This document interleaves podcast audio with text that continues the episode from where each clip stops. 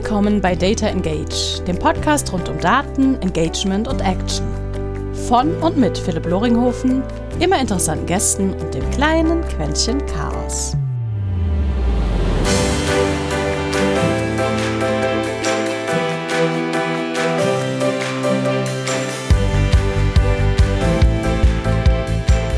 Und herzlich willkommen zu einer neuen Episode Data Engage. Kleiner Podcast mit genialen Gästen und wir schnacken immer darum, wie man Daten für Kommunikation und ähnliches einsetzt, um Kunden glücklicher zu machen. Heute dabei ein Gast, den ich im Gegensatz zu vielen der Gäste wirklich mal live gesehen habe, face to face, der extra aus München mal vorbeikam, auch mega genial, der bei einem Tool sitzt, das ich auch gerne als innerhalb meines Toolsets habe. Heute dabei Timo von Vocht, der, ich glaube, eindeutig schon mehr im Analytics-Bereich äh, gesehen hat als ich. Nicht bezüglich des Alters, sondern einfach bezüglich der Position, die du schon ausgefüllt hast. Und deswegen, Timo, vorneweg, vielen, vielen Dank, dass du heute dabei bist. Und wie immer die einleitende Frage, was war denn bis jetzt dein größter Datenfuck-up? Da kenne ich eine ganz coole Story. Ähm, ich habe ja auch ein bisschen Conversion Rate Optimierung gemacht und kam gerade aus dem Urlaub zurück ähm, war Vertrieb und habe einen großen Versicherungskunden hier in Deutschland betreut. Und ähm, wir hatten davor so ein paar kleinere Tests durchgeführt, die waren alle super gelaufen, immer so 10, 20, 30 Blift generiert. Und nach meinem Urlaub, ich rufe nochmal den Consultant an, bevor wir den Kundentermin haben und frage ihn, wie, wie sieht's denn aus? Wo stehen wir? Ja, ja, super, 500 Prozent Uplift, total gerocktes Ding. Und ich so, wow, das ist aber, ja, und äh, Personalisierung hat super funktioniert. Und äh, wir kommen dann an beim Kunden, der steht oben an der Rolltreppe mit verschränkten Armen, schaut auf mich runter und sagt, Sie haben gerade unser gesamtes Quartalsergebnis zerstört. Und wir so, was ist jetzt passiert? Ja, ja, Ihr Algorithmus hat die kostenlose Kreditkarte, die wir auch irgendwo ganz unten im Angebot haben, ganz nach oben gespült. Und wir haben jetzt unseren gesamten Marketing-Traffic verwandelt in glückliche kostenlose Kreditkartenbesitzer, die dann auch eine Reiseversicherung dabei haben und ähm, dafür aber kein anderes Versicherungsprodukt mehr in der Zeit verkauft. So kann es natürlich auch laufen, wenn man die Gewichtung bei sowas nicht richtig einstellt, wenn man ein paar an den Stellschrauben nicht hinten dran ist und vor allem auch, wenn man vernachlässigt, dass man auch nochmal analysiert, was passiert da genau, ja, und nicht einfach nur auf die coolen Abliftzahlen schaut. Holy shit. Ja, es, es ist genau immer die Relevanz auch bei Tests und bei eigentlich bei allem, sich zu überlegen, welchen Business Impact könnte das eigentlich für uns haben. Also ganz oft schauen wir natürlich bei Experimenten oder Marketingkampagnen und ähnliches erstmal auf den absoluten Uplift, was auch richtig ist. Also ich glaube, da stimmen wir beide zu.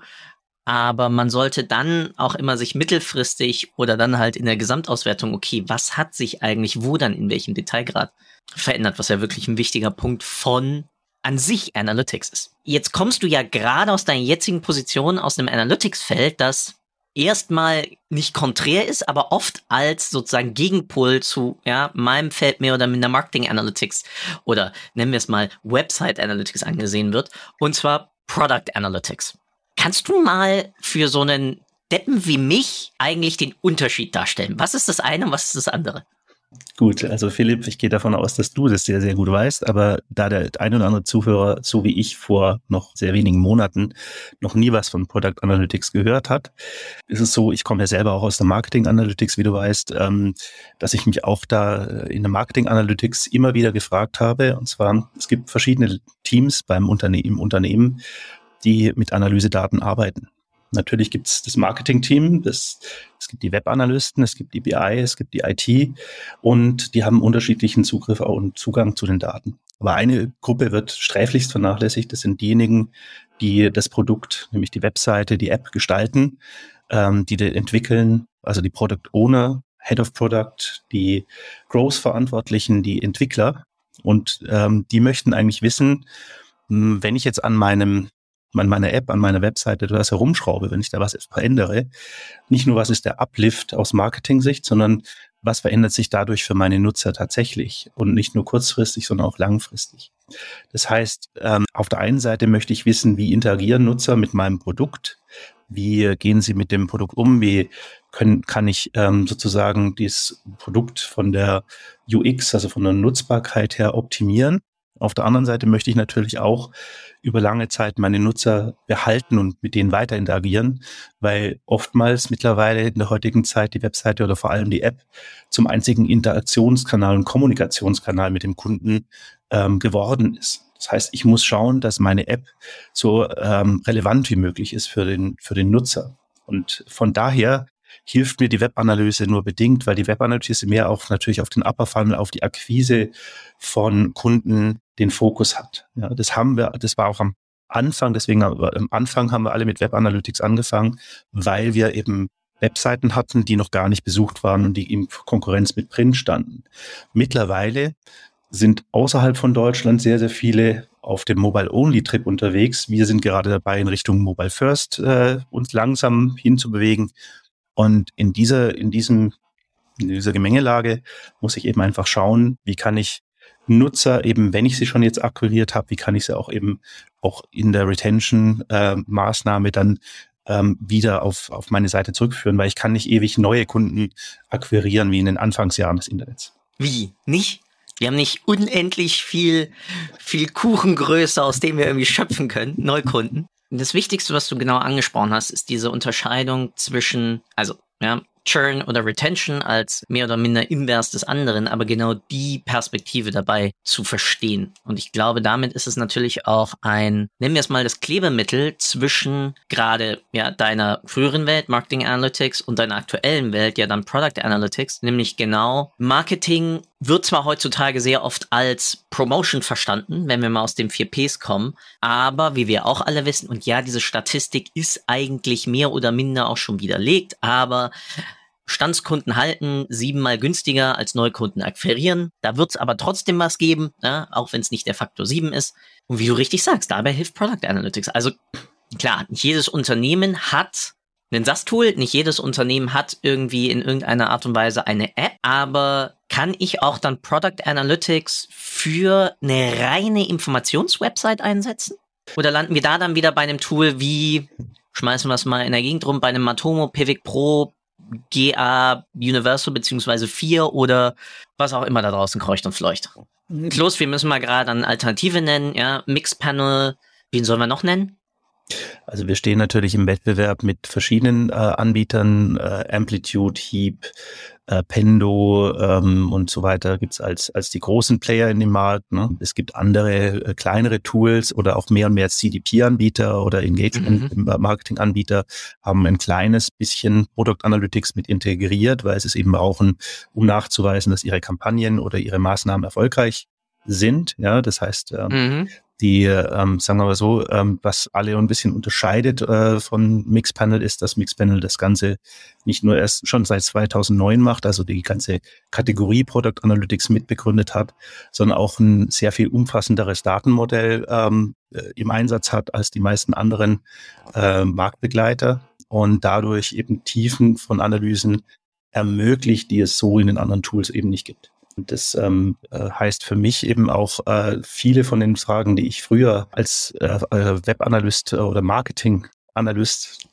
wenn es mal so bekommen habe von meinen Kunden, die sind eben nicht beantwortbar gewesen. Also ich äh, mhm. früher eben immer wieder gefragt worden von meinen Kunden, äh, ich habe hier eine konkrete Frage, eine Ad-Hoc-Frage. Ich möchte diese Ad-Hoc-Frage mit Daten unterfüttern und eine äh, Antwort aus dem Tool bekommen. Ja, und das geht eben mit einer sehr flexiblen User-oberflächlichen User-Interface, das eben alle Möglichkeiten gibt, in die Daten reinzuschauen auf verschiedenen Ebenen und von verschiedenen Perspektiven. Dadurch kann ich eben Daten sichtbar machen, kann mhm. sie super visualisieren, kann eben eine Antwort generieren für ein vorher unbekannt, also für eine, für eine Fragestellung, die sehr komplex ist und ad hoc mhm. Und das Ganze innerhalb von drei Sekunden und muss nicht warten, bis dann irgendwelche BI-Spezialisten bei mir, die SQL können, dann die Sachen aus der Datenbank rausholen. Ja. Das heißt, die meisten unserer Kunden haben eine sehr, sehr hohe Adoptionsrate von unserer Lösung. Das, da gibt es teilweise Hundertschaften von Teams, die sich tagtäglich mit diesen Daten dann auch auseinandersetzen und sich Reports ziehen einfach weil sie es auch können und weil sie eben dann auch Antworten bekommen, die ihnen in ihrem Job weiterhelfen. Zum Beispiel eben zu entscheiden, ob das neue Feature, ob man das weiterentwickeln soll, ob mhm. überhaupt angenommen wird oder ob ich das äh, vielleicht auch wieder aus, aus meinem Programm nehmen sollte, weil es einfach äh, keinen Mehrwert. Aber nochmal back to topic. Wenn ich eine reine Content-Seite habe, bringt mir dann, weil, also der Kernsatz von Product Analytics ist ja dass das Verstehen der Interaktion von nennen wir es mal wirklich Nutzern, das heißt dahinterstehenden Personen. Das heißt, ich brauche ja schon mal so etwas wie einen Account, dass ich wirklich weiß, das ist eine, eine eindeutig definierte Entität. Weil unser Problem sonst in den weitergeleiteten Web Analytics Sachen ist ja okay, ich habe es mehr oder minder immer auf Device beziehungsweise auf Browser Ebene, weil wir halt noch immer in einer sonst wie gearteten ID-Welt dort dann leben, die halt neu generiert wird, aka Cookies werden gelöscht, aka Local Storage wird, wird rausgeschmissen und ähnliche. Und für mich immer Product Analytics ist, wie interagiert jemand, den ich eindeutig identifizieren kann, dessen Merkmale ich wirklich habe mit der von mir angebotenen Lösung und was nutzt der und was nutzt der nicht, um, genau wie die Einleiten ja gesagt, die Zufriedenheit in der Nutzung mit mir als Anbieter für ihn zu erhöhen, damit er den höchsten Return on Investment, ja, basierend zu meinen Kosten hat genau mit dem Ziel, hey, wehe, du turnst mir hier weg. Ich würde gerne auf dieses Content-Thema sehr gern aufspringen, weil ähm, Content ist im, im Internet insgesamt eigentlich das, was am teuersten ist von allem, was ich generiere. Kleines Spaßbeispiel äh, aus meinem Erfahrungsschatz ist, dass da zum Beispiel ein großer äh, Anbieter von, von äh, TV-Displays eine mhm. ganz, ganz tolle Content-Seite gebaut hat, wo er seine Produkte in 3D-Ansicht und allem äh, darstellen ließ. Und äh, es war damals, es war ist schon ein paar Jährchen her, war das Cutting Edge State of the Art und alles. Und dann habe ich ihm gesagt, ja, und äh, wie viel Traffic hast du auf der Seite? Ja, so fünf Nutzer im Monat. Ich so, das ist aber nicht so viel. Habe ich gesagt, und äh, hast du denn, hast, hast du mal drüber nachgedacht, ja, Marketingmaßnahmen zu machen? Er gemeint, ja, ich habe jetzt so viel in die Content-Webseite gesteckt, dass ich kein Geld mehr, kein Budget mehr übrig habe für die Marketingmaßnahmen. Das sollte natürlich nicht passieren. Also ich glaube, Content und Marketing oder auch die, also ich brauche immer auch ein Ziel. Wenn ich eine Content-Webseite mache, einfach nur um des schönen Content willen, dann ist es ein Hobby. Ja, wenn ich das Ganze professionell mache, habe ich entsprechend Kosten. Die muss ich irgendwo rechtfertigen und am Ende des Tages ist die Rechtfertigung bei Content-Seiten relativ einfach. Ich habe Nutzer, die mit diesem Content interagieren in irgendeiner Form. Mhm, ja, mein Ziel mhm, ist es ja, mhm. möglichst viele Nutzer auf diesen Content aufmerksam zu machen. Das heißt, auf der einen Seite brauche ich dann wieder natürlich meine Marketing Analytics. Auf der anderen Seite, wenn ich dann aber sehe, jetzt habe ich ganz viele Nutzer auf diese Webseite gebracht, aber die interagieren gar nicht mit meinem tollen Content, dann muss ich mir natürlich die Frage stellen, wie kann ich diesen Content so optimieren, dass er zu den Anforderungen und zu den Wünschen der Nutzer passt. Und auch da bin ich dann relativ schnell wieder beim Thema äh, Product Analytics, weil es geht ja nicht nur darum, äh, bei der User-Erfahrung, dass es das schöner Content ist, sodass der Content irgendwo äh, toll präsentiert ist, sondern es geht ja auch um die Relevanz auf der einen Seite, aber auf der anderen Seite auch um die technische Zugänglichkeit des Contents. Und gerade im Bereich der Product Analytics hast du halt dann die Möglichkeit, halt sehr genau zu analysieren, für welche Segmente von Nutzern, ja, Zugangsgeschwindigkeiten, Mobil, Endgerät, äh, eben Bildschirmgröße und so weiter. Das kannst du mit der Webanalyse sicherlich auch in gewisser Weise analysieren, eben, aber du kannst diese ganzen Segmente und Kohorten sehr genau nach zum Beispiel ähm, haben dann sich bestimmte äh, nach Flows oder äh, sehr genau nach äh, übergreifenden Zusammenhängen, zum Beispiel von Webseite in die App äh, und wieder zurück, hin analysieren und kannst dadurch eben eine sehr gute Zusammenschau bringen von wie, ähm, wie dein Content wirklich tatsächlich funktioniert aus einer User-Perspektive mehr als aus einer Marketing-Perspektive. Bei Multimedia-Content verstehe ich das vollkommen, weil ich habe ja dort dann dezidierte Events, die ich da ja auch mitnehmen kann. Mhm. Plays, Pause, ähm, bei deinem Beispiel jetzt 3D-Environments auf einmal Bewegung der, nennen wir es mal, Blickrichtung oder des Objektes, das dort ausgespielt wird. Auch das gleiche bei Audio-Content. Also wirklich Multimedia-Content vollkommen verstanden. Text-Content habe ich mich schwer, weil dann landen wir ja bei solchen Sachen wie, okay, ich habe irgendwie ein Scroll-Tracking oder ich habe einen Element Insight, äh, also dass das ein, ein, sagen wir mal, äh, ein Call to Action ist auf einmal im sichtbaren Bereich für eine gewisse Zeitdauer und kann damit sozusagen einen, ein View-Trigger in sonstiger Art und Weise auslösen.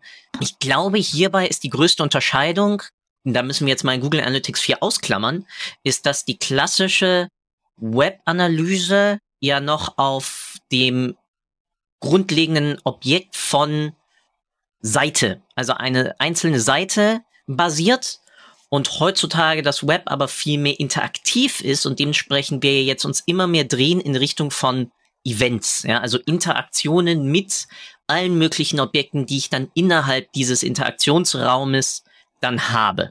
Ich, ich gebe dir da völlig recht, lieber Philipp. Das äh, Thema ist, wenn ich jetzt eine quasi eine WordPress-Blog-Seite habe. Ja, mhm. also nehmen wir mal diesen ganz einfachen Fall, wo es einfach darum geht, wie viele, Le also die Leser, Leser zu zählen und zu schauen, wie häufig, häufig wurde diese Page abgerufen ist sicherlich eine Lösung wie Mixpanel weitgehend überdimensioniert, äh, obwohl es auch einen Freeplan gibt und ich kann mir dann auch, auch da meine Reports ganz gewohnt ziehen. Also ob ich es jetzt mit einem Freeplan von Google oder mit einem Freeplan von Mixpanel mache, dann ist die Frage, welche, welche Grafiken und Darstellungen äh, passen mir besser. Man kann natürlich die Seite auch in Mixpanel simulieren sozusagen, kann sagen, ich kann äh, eben äh, Events so definieren, dass ich dann weiß, okay, das war jetzt ein Seitenaufruf und kann das sehr, sehr flexibel machen, sehr viel, viel flexibler als mit den meisten Webanalyse-Tools, wo ja dann noch vordefinierte Abläufe sind, was ist ein, ein Visit sozusagen, wie lange mhm. ist der, ab, ab, wie viel Minuten Untätigkeit ist kein Visit mehr. Wenn ich aber mit diesem Visit-Konzept um die Ecke komme, dann habe ich natürlich, also gerade im Realtime-Bereich, äh, Nachteile und Defizite, weil ich natürlich erst abwarten muss, bis mein Visit zu Ende ist, bevor ich dann in die Richtung gehen kann. Aber ohne um vom, um vom Thema nicht abzuschweifen, ähm, für eine reine Web-Content-Seite gebe ich dir recht, kannst du das ganz normal mit Pivik oder was auch immer tracken. Alles, was auch im WordPress schon eingebaut ist, kann dir da helfen. Und da solltest du halt auch wissen, warum, warum mache ich das Ganze, also was sind eigentlich meine Ziele. Mhm. Mobile-App sieht die Welt aus meiner Sicht ganz anders aus. Ne? Also ja. hast du natürlich, das Seitenkonzept funktioniert da einfach nicht. Ne? Und deswegen, also wurde ja lange Zeit gesagt, ja, Mixpanel ist Mobile Analytics, ja, weil äh, mit einem Google kamst du da nicht mit weit. Jetzt gibt's Firebase, ja, äh, aber auch da bist du natürlich nicht ganz so flexibel. Und Firebase ist natürlich äh, mehr als nur ein Tracking, ja, das ist mir schon klar. Äh, nur die Sache ist die, ähm, am Ende will ich natürlich, wenn ich wirklich Analyse betreibe, möchte ich, äh, dann habe ich Fragestellung. Ja, und diese Fragestellung, mhm. da geht's eben um, was sind meine Ziele, aber auch was sind die Ziele des Nutzers. Und ich glaube, bei Product Analytics im Vergleich zum Web Analytics Bereich würde ich einfach sagen, dass die Gewichtung meine eigenen Ziele versus Ziele der Nutzer mit meinem Content zu interagieren 20 zu 80 sind. Bei Web Analytics ist es eher 80 zu 20, nämlich dass ich ähm, wirklich schaue, was sind meine eigenen Ziele, wie erreiche ich meine eigenen Ziele, und zwar meistens monetäre Ziele oder Traffic-Ziele und so weiter. Ne? Der Nutzer ist mir da relativ egal. Ja, also Hauptsache, ich habe meinen Umsatz. Ne? Mhm. Ähm, und beim Product Analytics ist halt wirklich genau umgekehrt. Wir gehen ja in die Richtung, dass wir kundenzentrisch arbeiten wollen als Unternehmen. Das erfordert nicht nur eben auch ein Shift von der Lösung von, hin zu Product Analytics, was uns natürlich alle sehr freuen würde. Natürlich auch ein organisatorisches Umdenken, transversale Zusammenarbeit, andere Organisationen. Man muss schauen, dass man mit seinen seinen Teams übergreifend zusammenarbeitet und auch da wiederum ist es halt so, da ist ein Tool wie Mixpanel oder Product Analytics Tool eben für die Kollaboration zwischen den Teams äh, ein kriegsentscheidender äh, Wettbewerbsfaktor ja, und Vorteil, ähm, da ich hier eben die Daten zugänglich mache für alle Teams und eben nicht nur aus einer reinen Sales- und Marketing-Sicht äh, arbeite. Ob jetzt unbedingt nur ein Web-Tracking-Tool nur Sales- und Marketing-Perspektive ist, yes. to be discussed. Aber was ich auf alle Fälle unterschreibe, war dein einleitender Kommentar zu, ja, natürlich ist ja Web Analytics rein klassisch entstanden ja wiederum aus Origin-Logik oder Log-Einer-Logik. Ja, ich gucke mir nur die einzelnen Seitenaufrufe an. Ähm, das, da gab's ja dann diese, diese Frankenstein-Lösung aller, ich mache Virtual Page Views auf einmal, wenn ich eine Single-Page-Application habe, oder der ganz utopischer Versuch damals, äh, dass ich eine App-Property auf einmal auch in Google Analytics aufbauen kann und dann gab's Mix-Properties, wo ich auf einmal, also das war der reine Horror. Also, das war wirklich schlimm. Zum Glück da raus. Also zum Glück hat, ja, Kudos zu auch einem Snowplow, auch zu euch, wirklich dort die Perspektive so stark auf wirklich mal Events hochzubringen und damit dann auch den Druck auf einen Google und in diesem Fall einem Google Analytics Team damals dann auch zu erhöhen, dass sie irgendwann dann in diese Event-Perspektive gewechselt sind, die ja jetzt wirklich universell übertragbar ist. Was, oh man, ey, sorry, aber das war echt der Horror früher, wenn du wirklich dann an der SPA gearbeitet hast und dann die Aussage kam, hey, mach das jetzt mal bitte mit Google Analytics Universal und du sitzt da so, so, ah, wie übertragen wir es denn jetzt? Ja, dann prügel ich das halt noch irgendwie in die E-Commerce-Logik rein, weil ist ja irgendwie schön, weil ich hab, krieg da ja dann wenigstens irgendwelche berechneten Metriken noch irgendwie raus.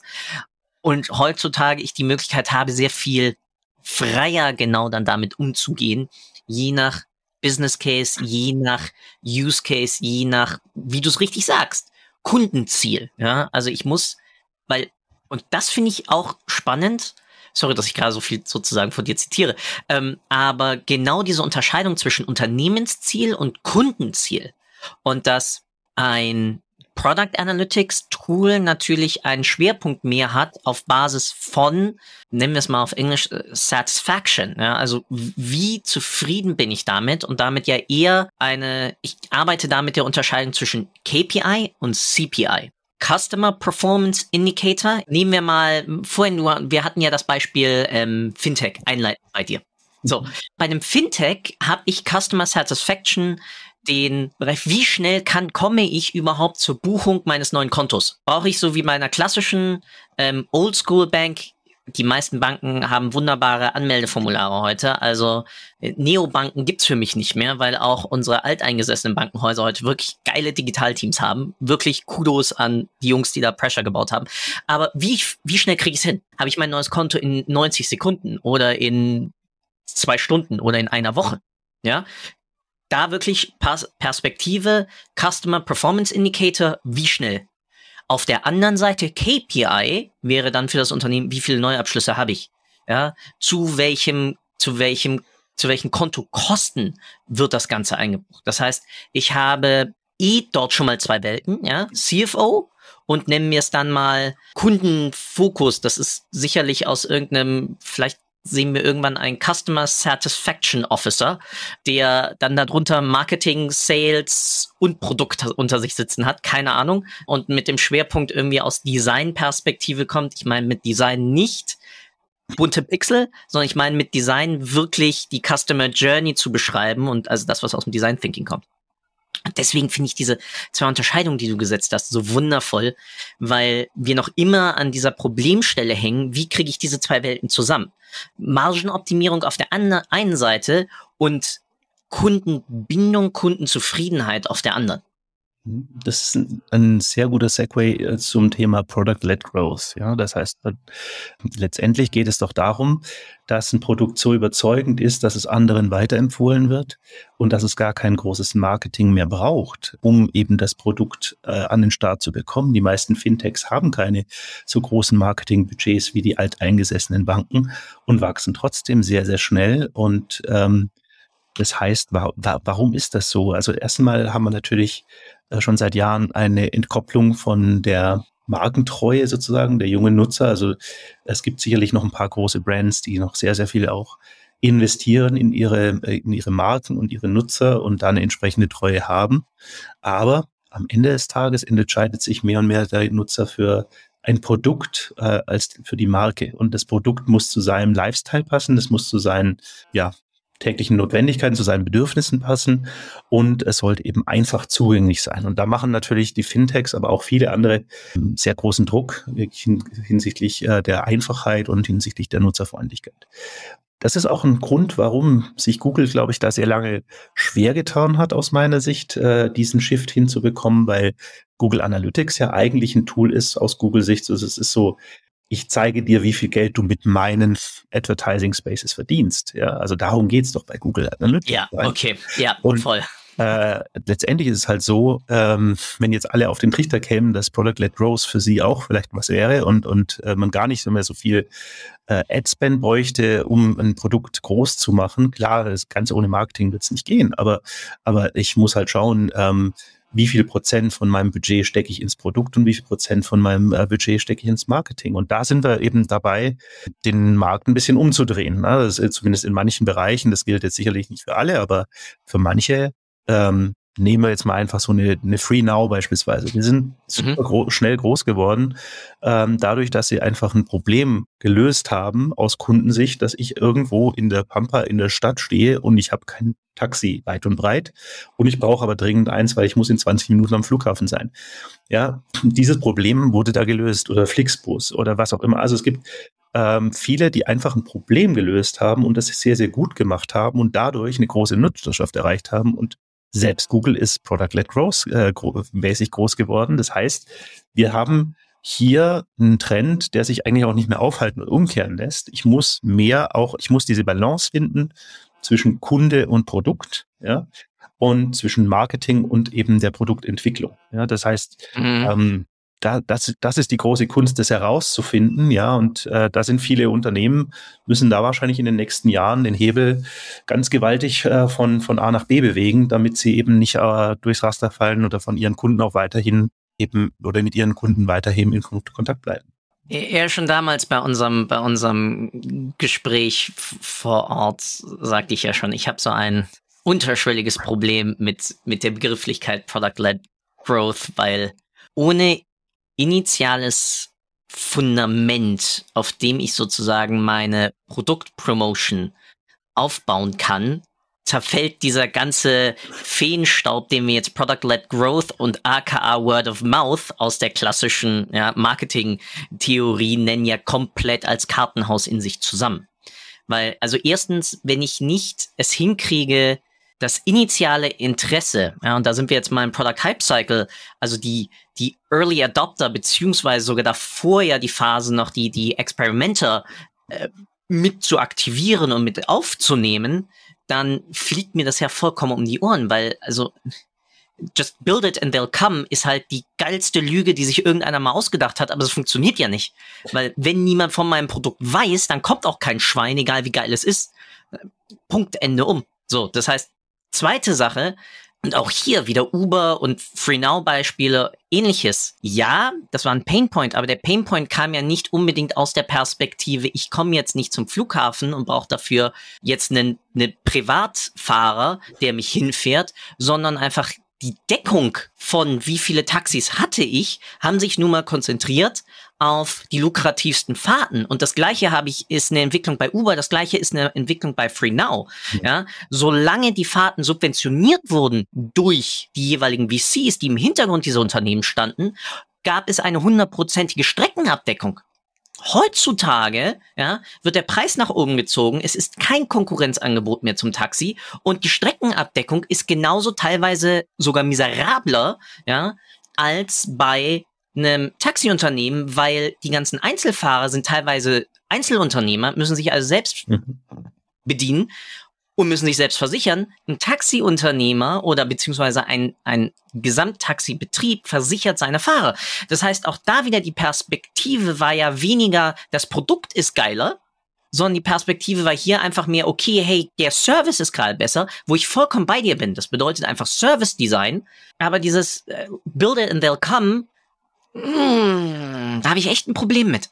Und ich verstehe Word of Mouth, aber wie hoch ist die Weiterempfehlungsquote? Ja, nehmen wir das wunderbare Beispiel Dropbox. Dropbox hat es hinbekommen, nicht weil ihr Produkt besser war, sondern weil sie in diesem Falle Novelty Factor hatten, ja, und dann die Vergrößerung des eigenen Kontos, also des, des, des Speicherangebots machten mit ihren, ich weiß nicht, 250 MB oder sonst was. Das heißt, du hattest ein Log-Angebot, das sie aber promotet haben über klassische Marketingkampagnen und Referral-Kampagnen, die aus dem klassischen Marketing wiederkommen, wo ich sozusagen nur anhand des Speichers eine klassische Affiliate-Gebühr hatte. Ja, du brauchst weniger Speicher, weil tralala. Ich glaube, ich, ich fress diesen, die, diesen, diese Karotte von Product-led Growth einfach nicht. Es tut mir echt leid. Ja, ich, ich lebe die tagtäglich, was, was da passiert und Product-led Growth ist sehr, sehr viel harte Arbeit und schließt ja das Marketing nicht aus, wie gerade gesagt, sondern es heißt nur, äh, es ist ein Budget-Shift äh, weg vom ähm, reinen Performance Marketing und äh, Brand äh,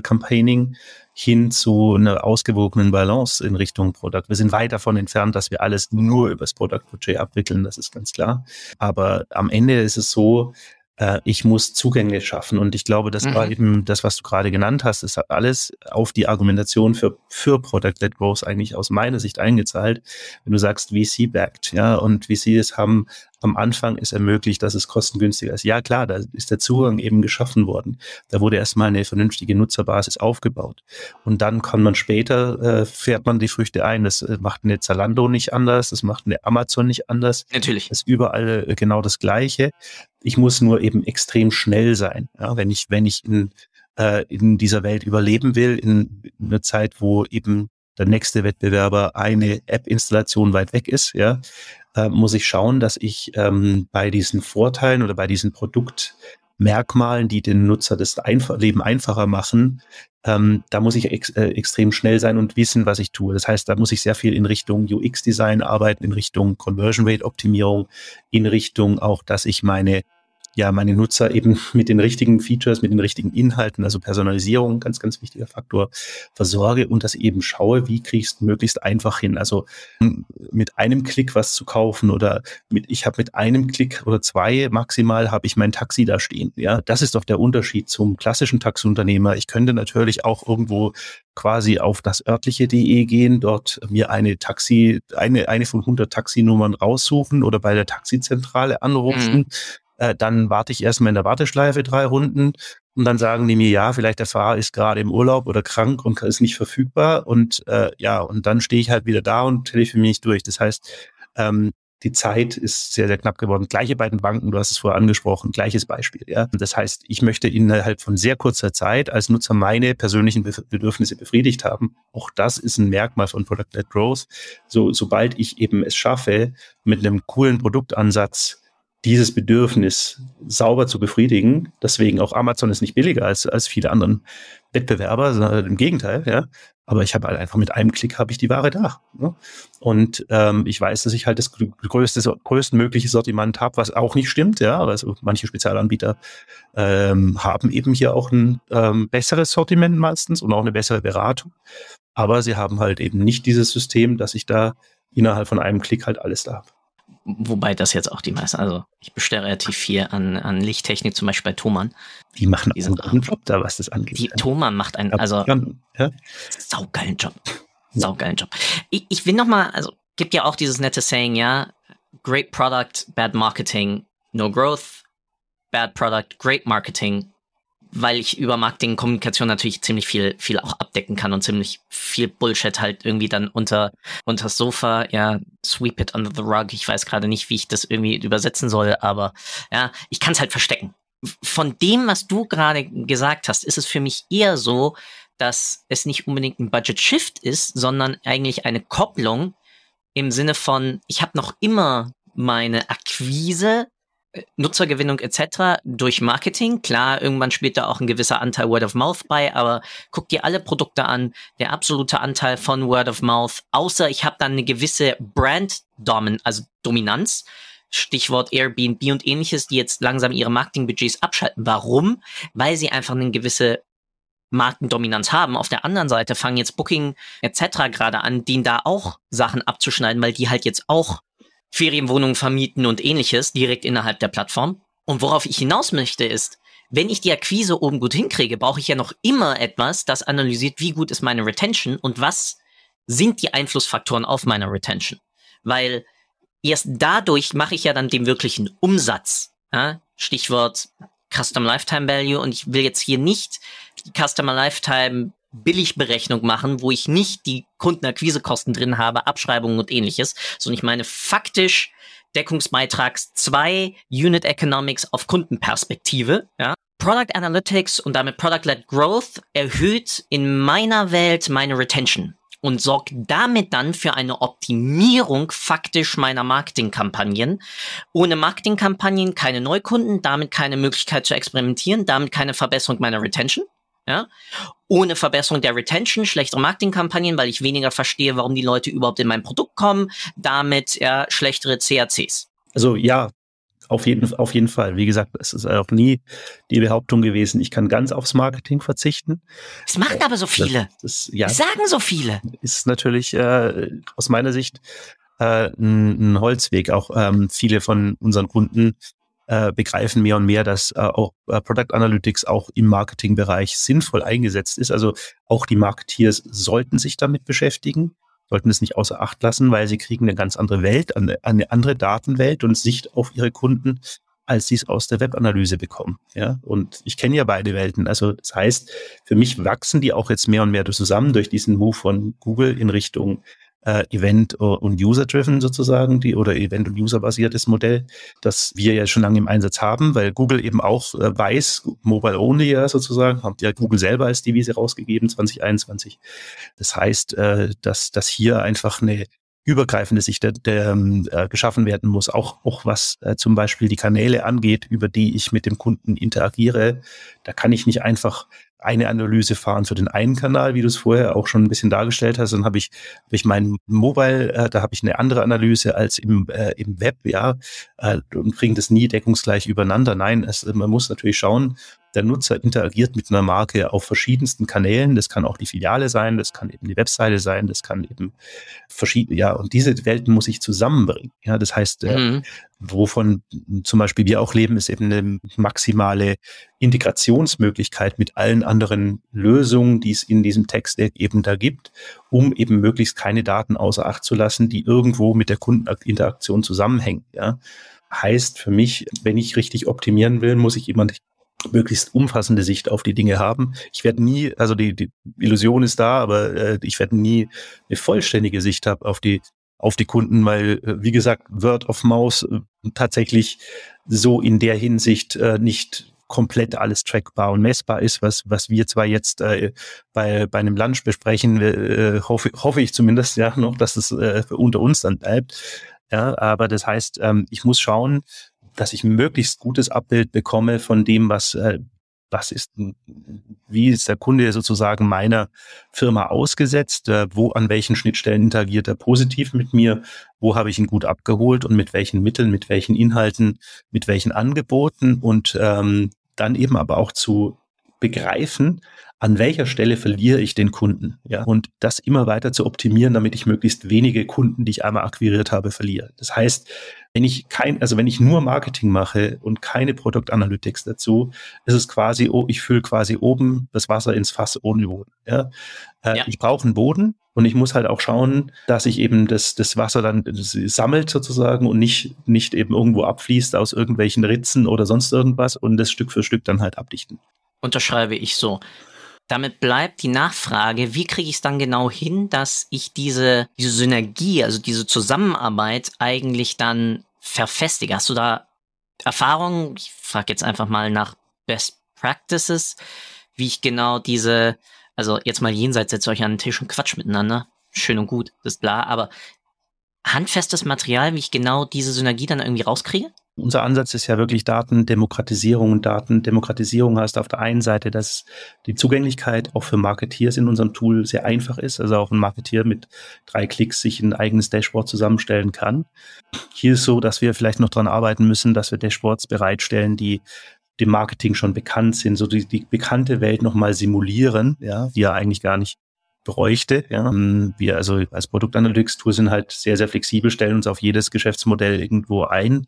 Aber es das heißt halt auch, da ist nichts vorgefertigt, sondern was wir eben schauen, ist, dass wir, dass wir dem Kunden möglichst große Flexibilität bieten. Das andere ist natürlich Datendemokratisierung ist ein Prozess auch in der Organisation und es ist ein Prozess in der IT, insofern, dass eben diese Datenflüsse und Ströme auch gewährleistet sein müssen. Ich habe immer noch viel zu viele Kunden, bei denen zum, zum Beispiel die, das Mobile-Team und das Web-Team komplett getrennt voneinander arbeiten. Ja?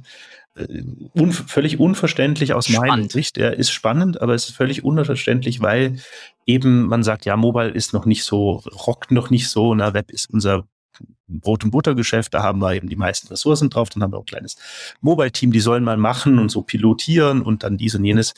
Nein, äh, ich brauche einen gesamtheitlichen Ansatz. Wenn ich das eben sauber, wenn ich nicht ähm, quasi die Leute quasi Herrscher ihres eigenen Data Lakes sein lasse im Unternehmen. Das muss ich, das muss ich abstellen. Ich muss schauen, dass Daten einerseits einheitlich zentral gesammelt werden, idealerweise in einem äh, sehr äh, flexiblen Cloud Data Warehouse, wenn das irgendwo technisch und äh, organisatorisch machbar ist und äh, aus diesem Data Repository dann solche Lösungen wie jetzt eine, eine Mixpanel oder andere eben mit diesen Daten bedienen und füttern die dann die oder die Daten in diesen Tools anreichern, damit ich hier vernünftige Analysen fahren kann. Umgekehrt sollten aber solche Tools, wie es, wo wir das auch machen, die angereicherten Daten nicht nur verarbeiten können, sondern eben auch wieder zurückfuelen können in die anderen Systeme.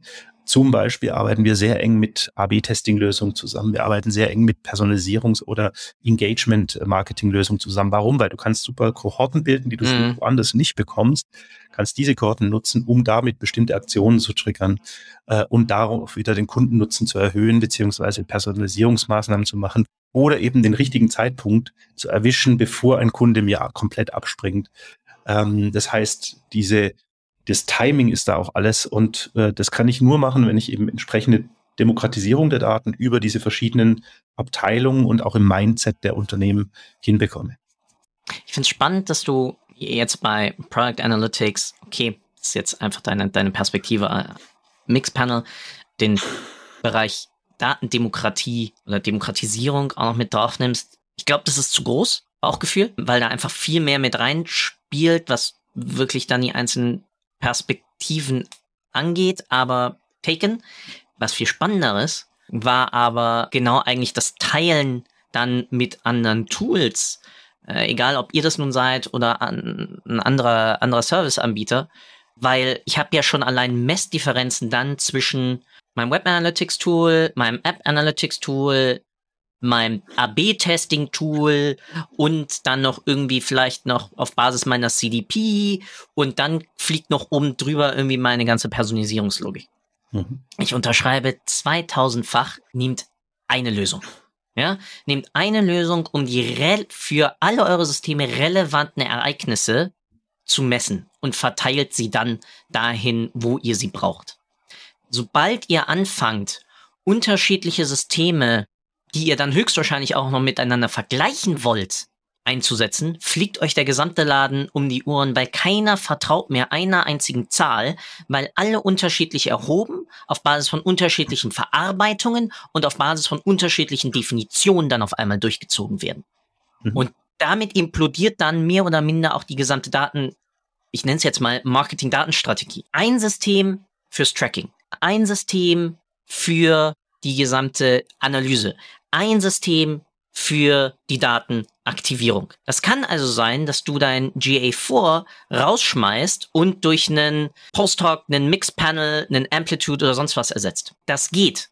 Es geht ohne Probleme. Wie gesagt, Datenaktivierung. Überlegt euch, was eure CDP ist. Da läuft alles ein. Und von der CDP verteilt es dann dahin, wo es hingehört. Und wichtig, baut alles auf Basis eines eigenen Data Warehouses. Lasst die Pfoten weg von irgendwelchen Systemen, die euch Reports aufbauen und diese Daten aber dann gar nicht für euch noch irgendwo abspeichern, so dass ihr gar keinen Zugriff drauf habt und dann am Ende des Tages auch mal doppelt zahlen müsst, weil ihr die euch irgendwo zusammenzügen, lette Dashboards daraus bekommt automatisch. Da gibt's genügend Anbieter am Markt, die diesen Mist bauen. Und dann, wenn ihr die Daten weiterverarbeiten wollt, ja, müsst ihr sie selbst nochmal erheben. Das ist so ein Schwachsinn, ökonomisch gesehen. Wenn ich mich mit einem US-Anbieter ins Bett lege, als Toolanbieter, ja, sorgt dafür, dass die Daten, Stichwort, ja, Zugriff durch irgendwelche Dienste wenigstens so gut wie möglich verschlüsselt und geschützt sind, mal ja, ins Bett. Ich glaube, zusammenfassend können wir sagen, Product-led Growth bedeutet, ich sorge durch Produktfokus zu einem partnerschaftlichen Erhöhen der Effektivität meiner Marketingaktivitäten dadurch, dass ich verstärkt den Kundenfokus, also die Kundenzentrierung dadurch ins Unternehmen reinhole. Mhm. Habe ich unsere 45 Minuten gut zusammengefasst. Damit bleiben mir nur zwei Sachen zu sagen. Erstens, fass doch mal bitte gleich nochmal irgendwie zusammen, was du hoffst, was die Leute mit aus diesem Podcast genommen haben. Und zweitens gehört der Abschluss wie immer dir. Du darfst sagen, tun und lassen, was du möchtest. Eine Sache darfst du nicht machen, mir danken, weil das tue ich, weil du hast die Zeit investiert, hier mit mir zu quatschen, mich aufzu, bisschen aufzuschlauen und zufälligerweise auch die Leute, die diesen Podcast hören, der ja rein zufällig mit aufgenommen wird. Und damit, Timo, nochmal vielen, vielen Dank, dass du dir, wie gesagt, die Zeit genommen hast. Und dann bleibt mir nur zu sagen, the stage is yours. Also, Ich fand es sehr, sehr spannend. Du stellst genau die richtigen Fragen, die sich am Markt sehr, sehr viel mehr Leute stellen sollten. Ich habe hier dank Mixpanel einen guten ja, Blick über den Tellerrand bekommen dürfen. Ich sehe, was in anderen Ländern hier vor sich geht und mit welchem Tempo und welcher Geschwindigkeit hier gearbeitet wird an äh, eben entsprechenden Analysen, Datenmodellen, Auswertungen. Da geht es in Richtung BI, in Richtung Data Science. Und ich brauche als Unternehmen heute, um im Wettbewerb bestehen zu können, einen entsprechenden organisatorischen und strategischen Ansatz. Ich brauche ein entsprechendes Datenverständnis meiner Mitarbeiter. Ich muss sie schulen können, dass sie eben verstehen, welche Auswirkungen Änderungen ihrer in ihrer Arbeit, Änderungen an einem Creative genauso wie Änderungen an meinem Content oder an einem Feature äh, auf die Kundschaft haben, auch nachhaltig langfristig. Und äh, ich muss hier eben auch schauen, dass ich sehr schnell mein Produkt, meine Produkte weiterentwickeln kann, weil wenn ich es nicht tue, meine Wettbewerber tun's, ja, und die sind eben nur eben einen Klick weit entfernt. Und hier sehe ich halt einfach als meine Mission, ähm, wie immer, zu schauen, dass wir in, in Deutschland äh, nicht ins Hintertreffen kommen, dass wir die richtigen Entscheidungen treffen und äh, möchte da einfach eine Lanze für auch für alle die in diesem Bereich Produkt arbeiten und wo ich sehe, die einen hervorragenden Job auch machen. Auch hier in Deutschland haben wir einige Firmen, die hier Vorreiterrollen spielen. Ein paar haben wir heute genannt, aber es gibt noch ganz viele andere.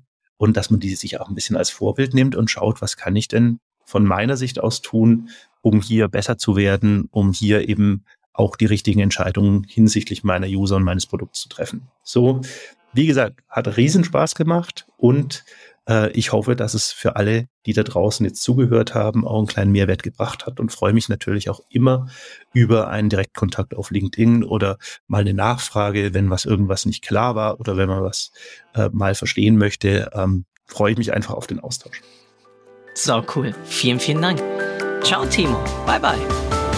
Danke für deine Zeit. Ich hoffe, du konntest auch heute wieder etwas für deinen Umgang mit Daten mitnehmen und bist dem Warum ein Stückchen näher gekommen. Ich auf alle Fälle.